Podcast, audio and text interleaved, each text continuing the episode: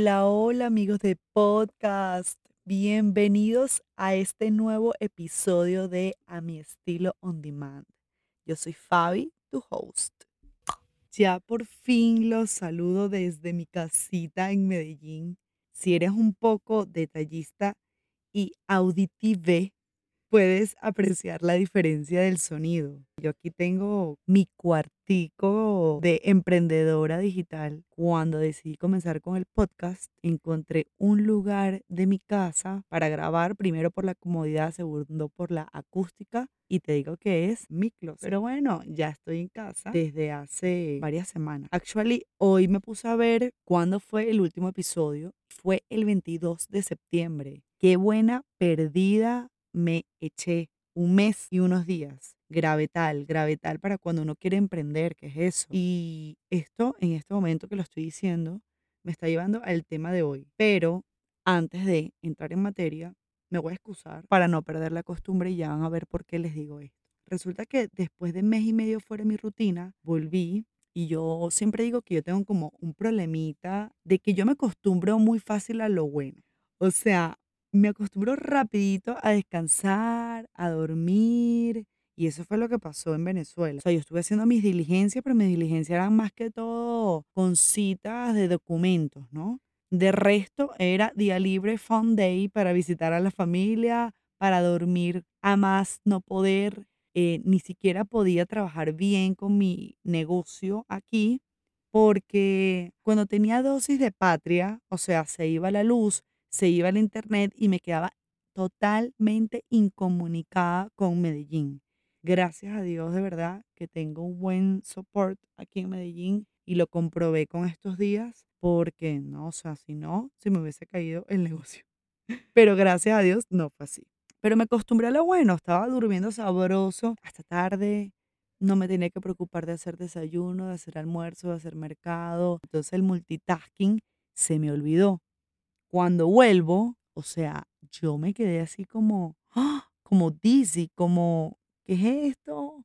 A mí se me había olvidado en este mes y medio todas estas cosas que hago. Y no es por echarme flores, sino, oye, sé que no soy la única mujer que hace miles de cosas en un día. Hablo con muchas de mis mejores amigas que están también fuera de Venezuela, como sales de la zona de confort, sabemos la que no tenemos el apoyo de tener a mamá y papá a un lado, de tener la comodidad de las cortas distancias, de estar como exactamente en la zona de confort y obviamente nos toca asumir todos los roles, ¿no? Somos muchos en una. Y en este mes y medio me desacostumbré, entonces como volver a agarrar el multirol, wow, la verdad me costó. Era como que yo decía, a ver, primero tengo que buscar en dónde está mi brújula.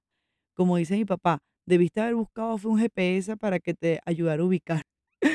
Pero yo estaba primero buscando la brújula para ver dónde la había dejado, después para orientarme, porque de verdad, qué, qué enredo y qué agotamiento mental con solo pensar en todo lo que hay que hacer, ¿no? Pero aquí voy con lo mismo que yo les venía comentando episodios pasados. Pensar no es lo mismo que ejecutar. Y cuando ejecutamos pierde la fuerza y fluye naturalmente más todo, ¿no? En cambio, cuando lo pensamos lo vemos más como el monstruo de, la, de las siete cabezas y los ocho mil brazos y dientes y ojos y bueno. O sea, quiero decir con esto que uno lo ve más grande de lo que es.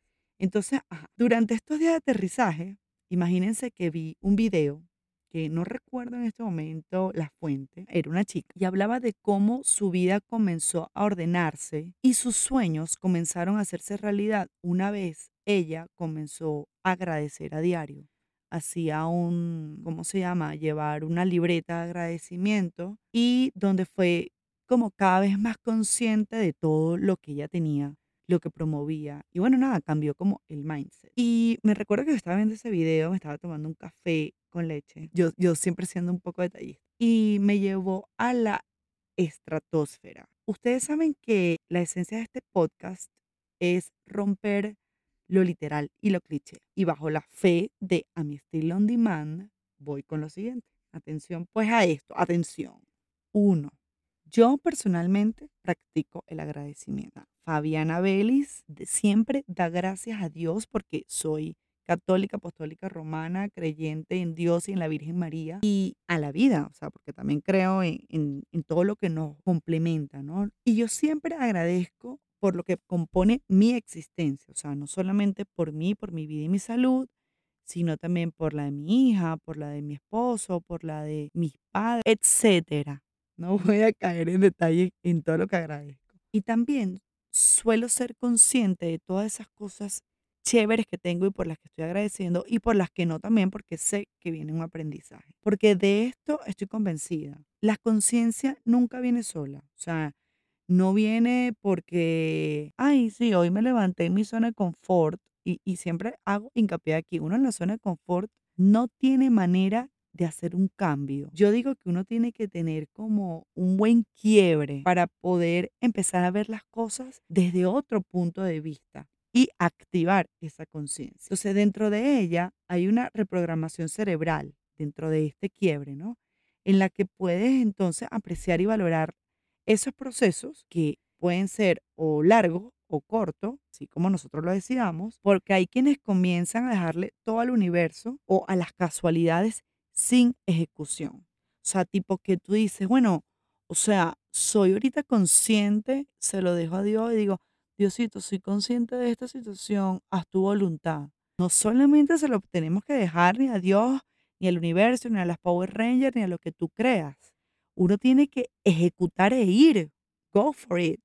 O sea, ir por eso a lo que tú quieres.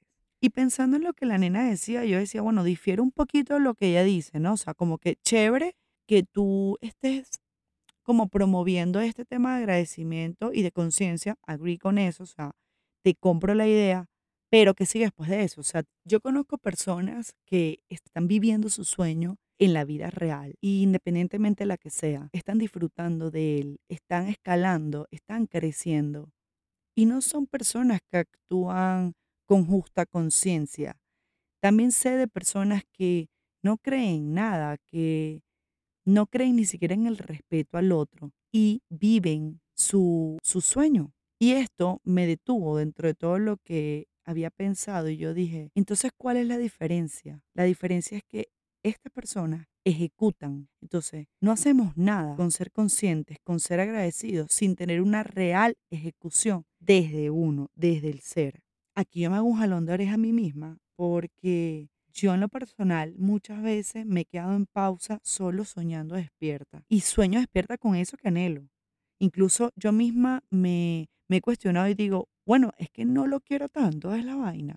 ¿Acaso yo no lo quiero tanto como para ir por él, para ponerme tareas? A ver si tú te sientes identificado con esto. ¿Cuántas veces hemos dicho, es que no tengo tiempo para? A veces uno ve más fácil lo externo, o sea, lo del otro, que verse uno mismo. Pero a veces si nosotros nos ponemos a hacer como un recuento de esas tareas que nosotros hacemos de pronto a diario o semanal, razón por la cual nosotros decimos que no tenemos tiempo, de pronto encontramos que hay más bien demasiadas distracciones.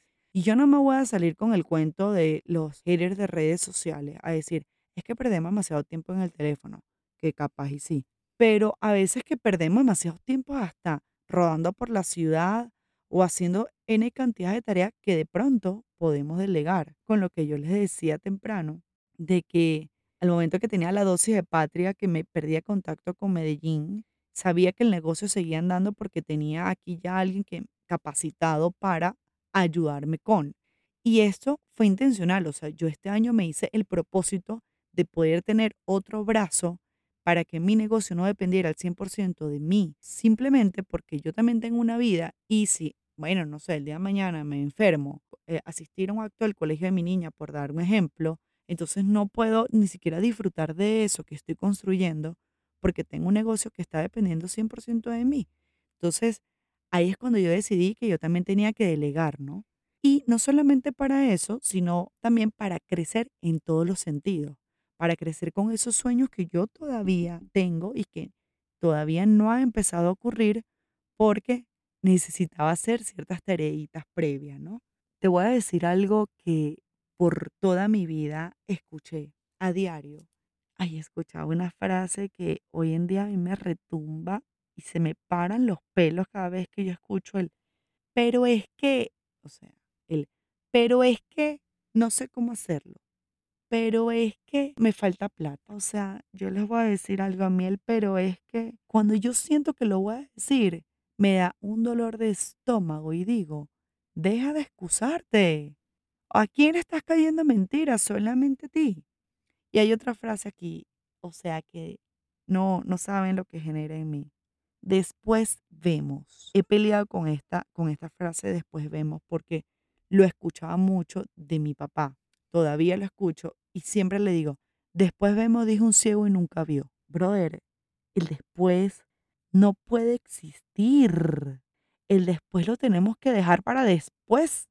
Nosotros hoy tenemos que ir por eso que queremos. Y le voy a decir, esto fue, fueron palabras tan intensas, una demanda tan, tan absurdamente taladrante, que eso se convirtió en un patrón para mí. Y saben de lo que yo hoy en día me arrepiento, de haberme dejado llevar por la excusa por muchos años y por hoy en día decir, pero es que perdí el tiempo.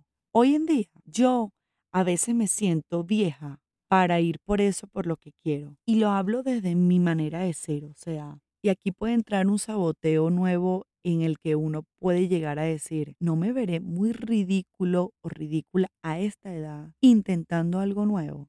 Aquí te voy a decir, pero es que hay vida y salud, mi amor, hay sueños, hay anhelos. Y mientras eso esté presente, vigente, sin fecha de caducidad, es probable todo, es probable alcanzar todo aquello que queremos. La conciencia no llega ni debe andar sola. De nada nos sirve ser personas realmente conscientes de lo que tenemos, de lo que somos. De nada nos sirve ser agradecidos. De nada nos sirve tener muchos amigos, tener un equipo de trabajo. Es más, de nada nos sirve tener ni siquiera dinero si no sabemos cómo trabajar con él, si no sabemos cómo ejecutar. Si algo de lo que escuchaste aquí te hizo clic, yo te voy a invitar a que practiques el CAE. Me lo acabo de inventar yo. El CAE es conciencia, agradecimiento y ejecución. Arrivederci nos verchis en el próximo episodio, amigos de podcast.